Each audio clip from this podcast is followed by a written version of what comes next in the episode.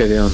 Una vez más los hijos de Israel reincidieron en hacer lo malo ante los ojos de Jehová. Y para disciplinarlos, Jehová los entregó esta vez a la nación de Madián por siete años, como nos indica el relato. Dios permitió que la nación de Madián se hiciera tan fuerte militarmente que los israelitas habían tenido que hacer sitios de protección entre los montes. Además, los de Madián habían hecho alianzas con pueblos como los amalecitas y otros pueblos del actual Irak para atacar conjuntamente a Israel. Por lo tanto, había una supremacía militar desproporcionada contra Israel. El relato nos indica que el principal daño que les infringían era económico, como dice jueces 6, y acampando contra ellos destruían sus frutos la tierra y no dejaban que comer en Israel, ni ovejas, ni bueyes, ni asnos, porque ellos y sus camellos eran innumerables. De este modo empobrecía Israel en gran manera por causa de Madián. Una acotación histórica. Esta nación llevaba el nombre de Madián por su patriarca, que había sido el cuarto hijo de Abraham con Setura, quien primero había sido su concubina y a la muerte de Sara su segunda esposa. A los hijos de esta los había enviado lejos de Isaac su hijo, legítimo, mientras él vivía, Abraham. Los había enviado hacia oriente, a lo que hoy conocemos como la península arábica o al actual golfo de Acaba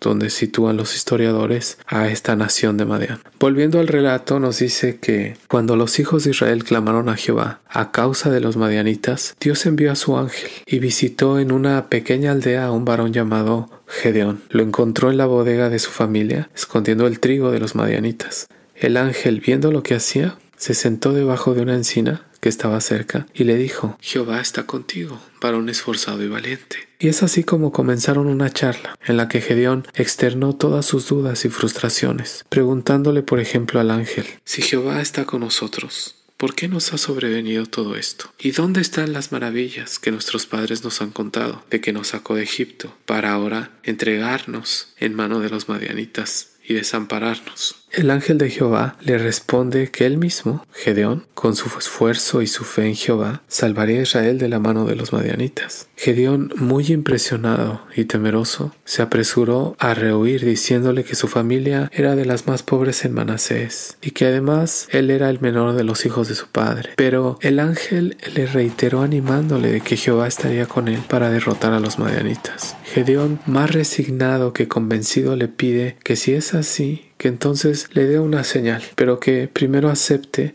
que le prepare una ofrenda. El ángel de Jehová le responde que sí, que lo esperaría ahí sentado debajo de la encina. Es entonces cuando el relato nos dice que Gedeón prepara un cabrito y panes sin levadura y pone todo en una canastilla y el caldo en una olla. Y cuando lo saca se lo presenta al ángel debajo de aquella encina. Era una especie de barbacoa de aquellos tiempos. Enfatizo esto porque considerando que Gedeón estaba escondiendo el trigo, la ofrenda de un cabrito era costosa por la escasez de animales, pero el corazón de Gedeón hacia Dios era abundante, lo cual me hace reflexionar sobre cómo está nuestro corazón hacia Dios. ¿Le procuramos lo mejor o lo primero a Él? Por ejemplo, nuestro tiempo, consagramos nuestra familia, nuestros bienes materiales, sean muchos o pocos, como Gedeón, pero ¿tiene prioridad Dios en ellos? Ahora, volviendo al relato, el ángel de Jehová le pide que coloque la ofrenda en una roca que está cerca. Cuando el ángel se incorpora, lo toca con la punta del bastón que tiene en la mano y en el instante que toca las cosas, se consume todo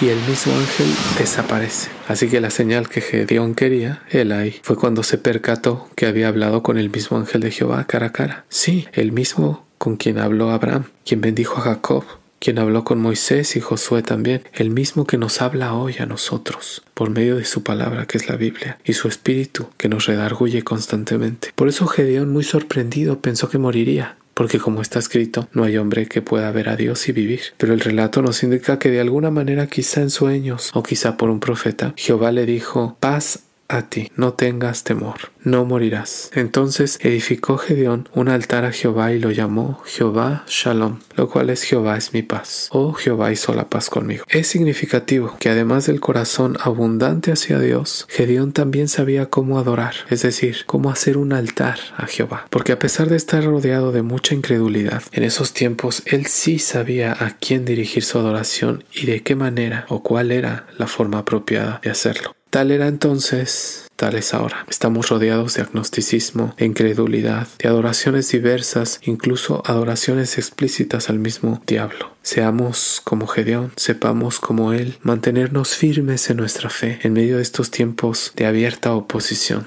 Antes de enviarlo a dirigir el ejército en la batalla decisiva, Dios prueba a Gedeón. La primera prueba que tuvo que pasar Gedeón la encontramos en el versículo 25 del mismo capítulo 6, la cual consistía en que tomara un toro del ganado de su padre y derribara el altar de Baal que estaba dentro del paraje de su familia, y cortara también la imagen de Astarot que estaba cerca, que edificara un altar a Jehová en la cumbre de una peña, y que tomara también un segundo toro y lo sacrificara en holocausto usando la misma madera de la imagen que rompería para el holocausto. Gedeón se hizo acompañar por diez hombres, jornaleros de los campos de su padre quizá, e hizo como Jehová le había dicho. Pero por temor de hacerlo de día, por la familia, por los hombres del pueblo, lo hizo mejor por la noche. Así que a la mañana siguiente, cuando la gente se levantó y supongo que fue a hacer los rezos matutinos a los ídolos, los encontraron destruidos y el altar de Baal derribado, cortada la imagen de Astaroth, cosa que los agravó demasiado. Y preguntándose quién habría hecho tal cosa, investigaron incluso y lograron descubrir que Gedeón lo había hecho. Entonces los hombres de la ciudad fueron con Joás, nos dice el relato, quien era el padre de Gedeón, y le pidieron que sacase a su hijo para justiciarlo, o sea, para matarlo. Pero Joás, protegiendo a su hijo, salió a su encuentro. Supongo que con sus otros hijos y jornaleros, quizá tal vez eh, algunos vecinos que apreciaban a la familia, se le habrán unido. Y les objetó argumentándoles con un buen razonamiento, como dice el relato. ¿Contenderéis vosotros por Baal? ¿Defenderéis su causa? Si es un dios, contienda por sí mismo, con el que derribó su altar. Y añadió una sutil pero disuasiva amenaza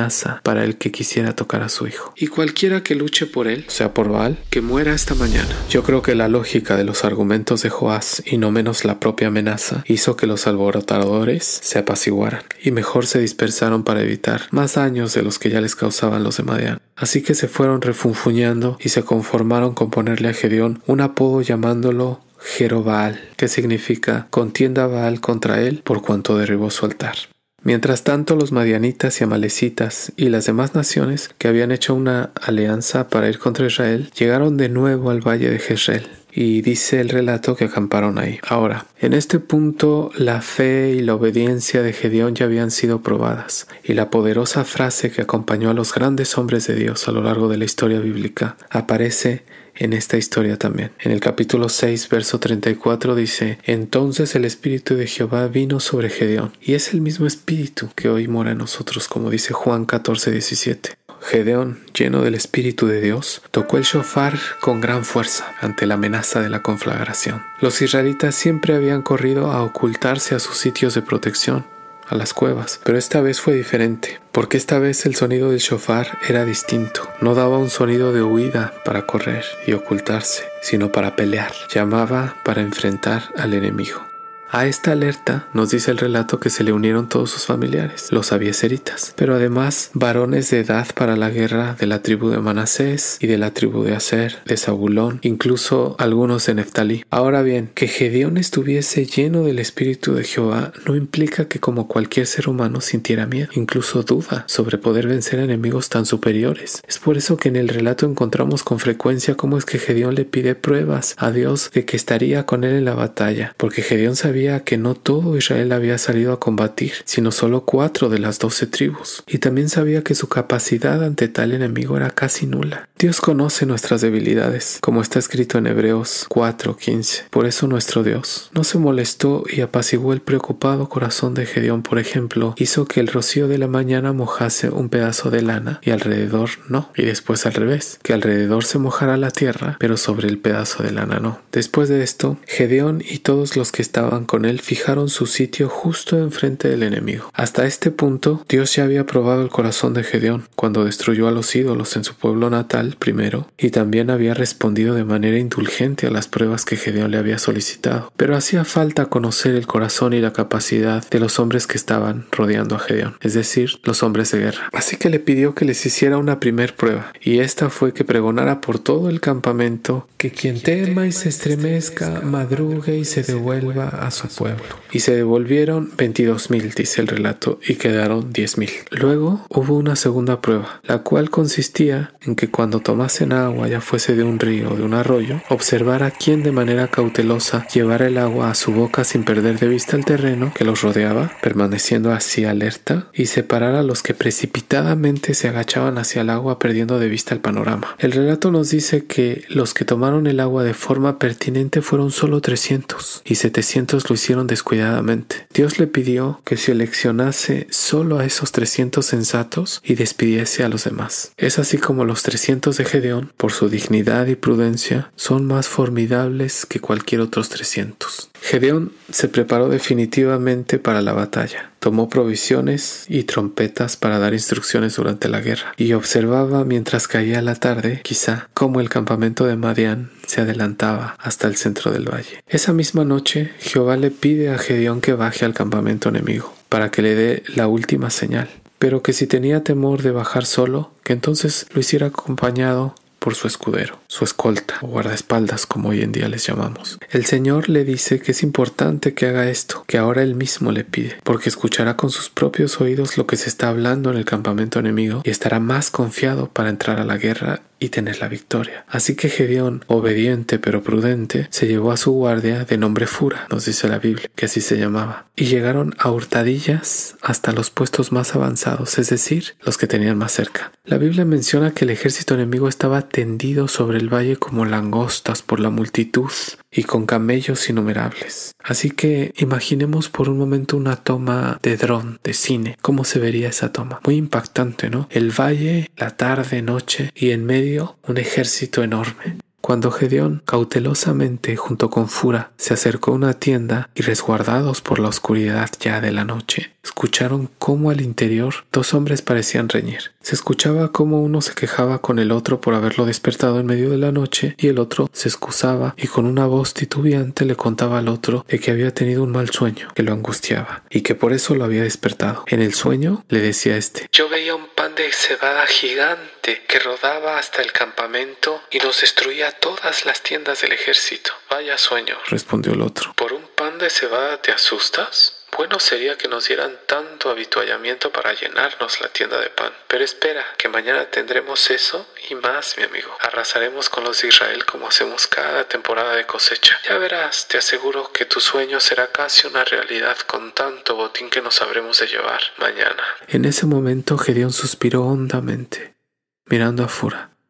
Fura estaba muy serio, y aunque quiso decir algo, pero antes de que Fura pudiera abrir la boca siquiera, se escuchó al interior de la tienda de nuevo la voz del primer hombre que muy angustiado le replicaba al otro. No, no, eso no creo que sea el significado de lo que he soñado. Y afligido se llevaba las manos al rostro. ¿Qué estás tratando de decir?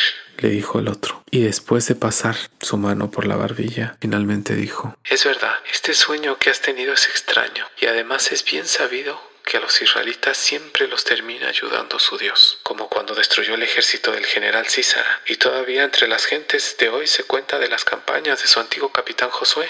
Hubo un silencio al interior de la tienda. Se miraron uno al otro los que estaban adentro, y con ojos muy abiertos uno dijo, Esto no es otra cosa, sino la espada de Gedeón, el capitán de Israel. Su Dios ha entregado en sus manos a la alianza, a todo el campamento. Cuando Gedeón oyó el relato del sueño y su interpretación, se postró ahí mismo adorando. Y volviendo al campamento de Israel rápidamente, hizo llamar a sus capitanes y les pidió que levantaran a todos los hombres y con voz firme y entusiasta les habló a todos diciendo, Jehová ha entregado el campamento de Madián en vuestras manos. Separémonos ahora mismo en tres escuadrones y lleven trompeta a todos, y tomen además cántaros vacíos y póngales antorchas ardiendo dentro de los cántaros. Estén listos y no pierdan de vista a mi escuadrón, porque cuando yo llegue al final de nuestro campamento harán como yo haga. Yo tocaré la trompeta y cuando lo haga estén todos atentos y hagan lo mismo al instante, sin perder tiempo. Así sonarán todas las trompetas de guerra junto con la mía, y todos gritarán por Jehová y por Gedeón. Así avanzó Gedeón con cien hombres por el centro del campamento, al principio de la guardia de la medianoche. justo cuando acababan de renovar los centinelas, los de. Entonces Gedeón y los cien que iban con él tocaron las trompetas y quebraron los cántaros que llevaban en sus manos. Y los dos escuadrones que estaban detrás de ellos también tocaron las trompetas y quebraron los cántaros tomando en la mano izquierda las antorchas y gritaron, por Jehová y por Gedeón, por Jehová y por Gedeón. Abajo, los que dormían se despertaron con tales gritos y estruendos por las tinajas rotas que cuando levantaron la vista vieron las antorchas a mitad de la noche y el ruido ensordecedor de los gritos y el estruendo de los cántaros que se rompían hicieron que dieran gritos de alarma despavoridos por todo el campamento. Fue tal la sorpresa que indica el relato que todo el ejército comenzó una retirada desordenada porque los tres escuadrones de Gedeón inmutables tocaban más y más fuerte las trompetas mientras que abajo, por la somnolencia mezclada con espanto, pavor, en medio de la oscuridad de la noche hubo tal confusión que comenzaron a pelear entre ellos mismos. Por eso el relato también nos dice que Jehová puso la espada de cada uno contra su compañero en todo el campamento enemigo, y los pocos que quedaron del ejército huyeron sin dirección en medio de la noche hacia la frontera. Entonces Gedeón hizo que se le juntaran los que habían dejado de reserva, los de Neftalí, de Aser y de todo Manasés, para seguir a los madianitas, y además escogió a hombres que corrían rápido para ser mensajeros y dar la noticia en tierras de Efraín, mandándoles que dijeran, desciendan ahora mismo para que cierren el paso a los que van en huida de Madián, y les indicó que cortaran camino por los vados de Jordán para cerrarles el paso. Es así como avisados los hombres de Efraín se juntaron en los vados del Jordán y pudieron cercarle el paso a la huida del ejército enemigo, y capturaron incluso a dos príncipes de los madianitas. Así fue subyugado Madián delante de los hijos de Israel, y nunca más volvió a levantar cabeza, y reposó la tierra cuarenta años en los días de Gedeón. La gran victoria que Dios entregó a Gedeón lo promovió tanto políticamente que todo Israel le pidió que él y sus descendientes los gobernasen desde ese momento. Este gran éxito hizo que Gedeón, nublado por la victoria, olvidase que siempre pertenece a Jehová y se enfocara en las cosas materiales y perecederas como las piedras preciosas que hizo pedir entre el pueblo y con las cuales totalmente confundido mandó hacer un efod, cosa grave porque el efod era única y estrictamente para los levitas y de especial uso para el sumo sacerdote. Es así como Gedeón perdió la noción y tuvo un gran sesgo espiritual que terminó alejando aún más a sus descendientes del camino recto de Jehová. Y es por eso que el capítulo 8 nos dice que cuando murió Gedeón, los hijos de Israel volvieron a prostituirse yendo tras los Baales. Y no se acordaron los hijos de Israel de Jehová su Dios, que los había librado de todos sus enemigos en derredor, ni se mostraron agradecidos con la casa de Jerobal, el cual es Gedeón. La historia de Gedeón me enseña cómo una persona común y hasta cierto punto frágil puede ser transformada por medio del Espíritu de Dios para hacer cosas grandes, muy grandes, como menciona Jeremías 33.3. Esto es una constante a lo largo del relato bíblico. La transformación hoy en día continúa en nuestras vidas. La gran transformación de la que habla también el apóstol Pablo en Romanos 12.2, transformándonos mediante la renovación de nuestra mente, para que conozcamos cuál es la voluntad de Dios, lo que es bueno, aceptable y perfecto. ¿Y a ti qué te ha parecido la historia de Gedeón? Es épica, ¿no? Es una gran historia.